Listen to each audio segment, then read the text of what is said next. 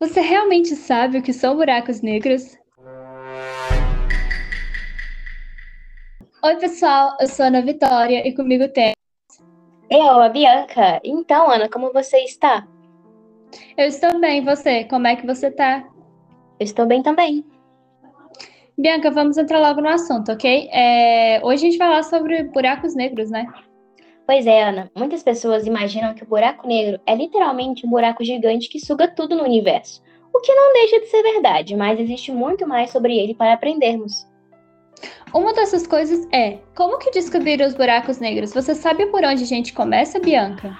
Sim, tudo começa com a lei da gravidade de Newton, publicada no século XVII. Aquela que tem a história da maçã que cai sobre a cabeça dele e tudo mais.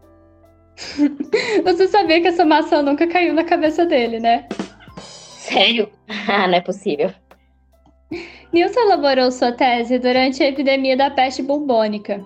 Ele estava a 96 quilômetros da Universidade de Cambridge e aproveitou para colocar seus problemas de matemática em dia, que depois deram até origem ao cálculo moderno. Contam que Newton viu sim a maçã caindo, mas que não foi na cabeça dele. Que bom então que não foi na cabeça dele, né?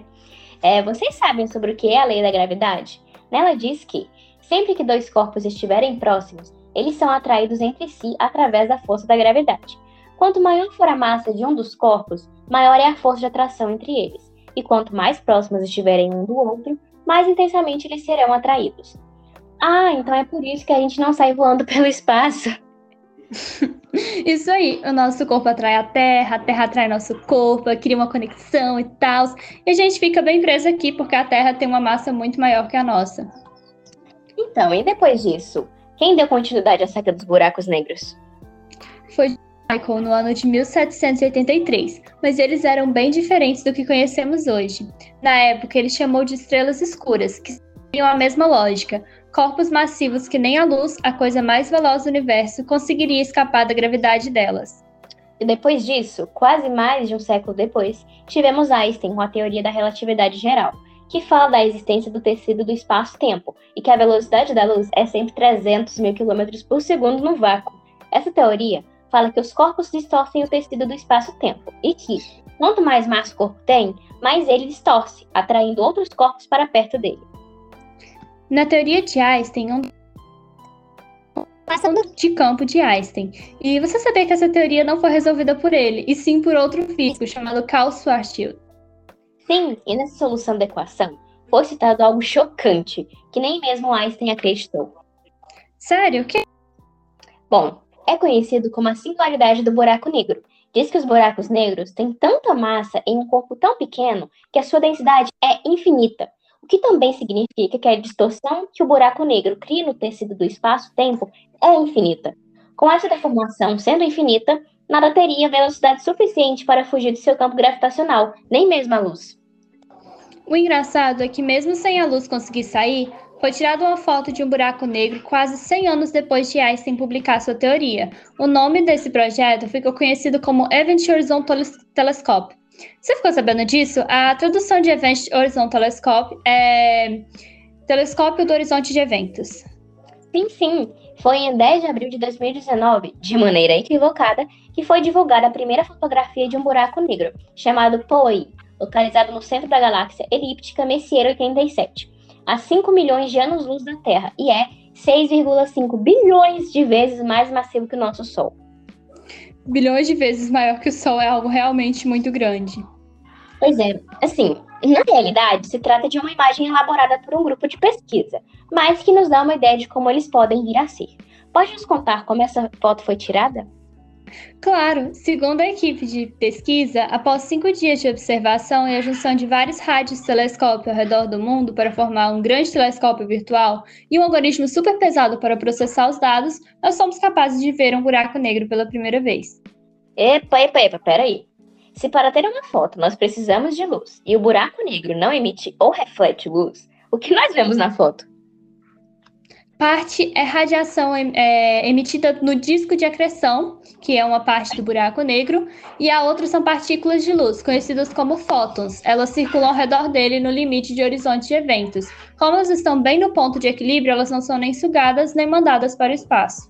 Nossa, muito interessante. Me lembro de uma mulher que ficou muito conhecida por causa desse evento, Kate Bowman, a cientista responsável por criar o programa que processou os milhares de dados astronômicos dos telescópios. E depois de passar por toda essa história dos buracos negros, acho que nós poderíamos falar sobre o que eles são, né? Acredito que sim. Como foi dito, um buraco negro é uma concentração de massa muito grande em um local muito pequeno, e por isso sua força gravitacional é enorme, o que basicamente faz ela sugar tudo. Mas calma aí, é, você sabia que os buracos negros não são só uma bola que suga coisas, mas é dividida em várias partes, né, Ana? eu sei, eu sei disso. Tipo, é, por exemplo, ao redor do buraco negro tem uma região chamada disco de acreção, que é basicamente uma enorme nuvem de gás. Essa nuvem se movimenta ao redor do buraco negro, esquenta mais de 10 milhões de graus Celsius e libera raios ultravioleta, infravermelho e raio-x. É que eu acho que assim, esse, essa nuvem aqui no nosso céu não ia dar muito certo, não, hein? Não. Inclusive, são graças aos raios-x que conseguiram tirar a foto do buraco negro. Eles também tiveram uma grande importância além dos fótons. Ah, sim. Pois é. E dentro do disco de acreção, existe uma área chamada ergosfera, onde a matéria fica girando sempre no mesmo sentido até desaparecer no buraco negro. Similarmente ao jeito que a água gira ao redor de um rabo. É, é, e a última e a mais interessante parte do buraco negro é chamada de horizonte de eventos, que é o limite entre o que nós conseguimos enxergar e o que não conseguimos mais. Tudo que ultrapassa a barreira já começa a ser puxado para dentro do buraco negro até desaparecer. Mas nem sempre pode ser imediatamente engolido, né, Ana? Se o buraco negro for muito massivo, ao se aproximar, o corpo seria esticado, pois a gravidade nos pés seria muito maior do que na cabeça. Eu acho que a mulher elástica é alienígena, né? Assim. Sabia que a morte das estrelas é algo muito comum no universo? Sabia sim. Tanto é que é graças a isso que a gente pode observar o céu cheio de estrelinhas à noite. Algumas delas talvez nem existam mais. Nossa, lembrei aqui da minha infância. Pois bem, como algumas estrelas estão a uma distância muito grande da Terra, a luz dela demora muito tempo para chegar até nós. Então, quando a luz de uma estrela chega até aqui, ela já pode estar mortinha da Silva, é porque, de certa forma, estaremos olhando para o passado. E dizem que viagem no tempo não existe. Pois é, a morte de estrelas é algo relacionado com o surgimento de buracos negros, pois para continuar brilhando, uma estrela precisa gastar seu combustível interno. E quando o combustível interno de uma estrela muito massiva acaba, ela entra em colapso, pois não consegue mais suportar a pressão da sua própria gravidade. É, espera, o nosso Sol também é uma estrela. Quer dizer que um dia ele também vai virar um buraco negro e sugar tudo? Não exatamente. O nosso Sol também morrerá um dia, daqui mais ou menos 7 bilhões de anos. Quando seu combustível acabar, ele vai começar a se expandir até engolir o nosso planeta. Depois sofrerá uma implosão, que é uma explosão ao contrário, e vai se tornar uma estrela anã, e não um buraco negro, porque ele não é tão grande para isso. Para um buraco negro surgir, a estrela precisa ser pelo menos 10 vezes mais massiva que o Sol. Nossa, daqui 7 bilhões de anos. Eu realmente não quero estar aqui para ver esse momento. Eu realmente. Ah, também não. Assim, não dá, sabe? Uh, o que será que acontece se nós cairmos dentro de um buraco negro? Tirando a parte da morte, no caso.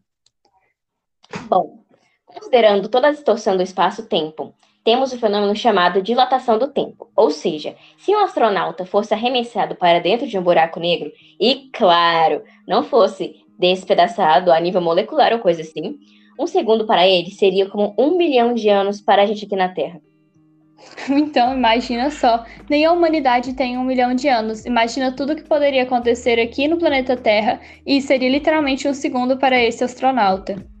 Pois então, se os corpos se atraem e quanto maior eles, maior a força de atração, então dois buracos negros poderiam atrair um ao outro? Os cientistas dizem que sim.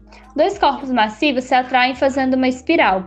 E pode ser uma colisão de estrelas de nêutrons ou até fusão de buracos negros mesmo. E esses fenômenos grandiosos, que são até difíceis de se explicar para alguém, uh, geram uma grande quantidade de ondas gravitacionais muito intensas. Bom, e as ondas gravitacionais, né, são ondulações do espaço-tempo. Essas ondas se parecem com uma pedrinha caindo em um lago. E sabia que a Terra é atingida por ondas gravitacionais o tempo todo? E mesmo assim, nós só conseguimos detectá-las há pouco tempo, porque a nossa tecnologia não era sensível o suficiente para isso. Sabia sim, Ana. E para saber mais sobre a teoria da relatividade geral, estrelas de Newton e ondas gravitacionais, confiram os outros episódios do nosso podcast, o IFSCast. E por último, mas não menos importante, nós temos o momento curiosidade. Pois é, quando se tratam de buracos negros, existem várias teorias malucas e curiosidades super interessantes. Os cientistas acreditam que buracos negros supermassivos existem no centro de quase todas as galáxias. Na nossa galáxia, a Via Láctea, existe um buraco negro bem no centro. Se chama Sagitários A e tem uma massa de aproximadamente, pasmem, 4 milhões de vezes a massa do nosso Sol. Outra curiosidade, na verdade é mais uma teoria é, diz que sobre o que estaria no dentro de um buraco negro. Nessa teoria, afirma que os buracos negros são como buracos de minhoca, que são túneis no espaço. Você entra de um lado e sai do outro lado completamente diferente. E essa teoria acredita que no universo também existem os buracos brancos, que seriam a outra ponta do túnel. Ou seja, de um lado o buraco negro por onde tudo entra e nada sai, e no buraco branco tudo sai, mas nada entra. Uma outra teoria afirma que os buracos negros funcionam como portais para outros universos. Segundo essa teoria, nosso universo é, na verdade, um multiverso, com vários universos coexistindo simultaneamente. Assim, os buracos negros funcionariam como túneis que ligam esses universos iguais aos da, dos filmes da Marvel, sabe? Sim, acho que agora a gente pode chamar o nosso convidado especial, Peter Parker, Homem-Aranha, por favor, venha dar uma entrevista e explicar como que é a sensação de conhecer várias versões de você. Não quero não, quero não, não, não quero não! é. Bianca, você deve conhecer o Stephen Hawking, né? Aquele físico britânico. Ele é muito popular. É, você sabia que tem uma teoria popular dele justamente sobre esse assunto que a gente está falando, né? Dos buracos negros. Sim, Ana. Essa teoria consiste em que há uma certa radiação vazando para fora dos buracos negros. E eles vão ficando pequenininhos até sumirem? Olha, para te falar a verdade, de modo geral, sim. Faz sentido. Enfim, Ana, foi muito bom esse nosso bate-papo. Eu acho que vou sair daqui pensando em várias coisas que nós não sabemos sobre o nosso universo. Eu também. Então, estrelinhas, esse foi o nosso episódio de hoje. Espero que vocês tenham aprendido bastante. Eu sou a Bianca. E eu sou a Ana, e vocês ouviram o nosso episódio sobre buracos negros. Um aviso importante: se por acaso algum dia você ver um buraco negro, não entre nele. Você foi avisado. Até mais.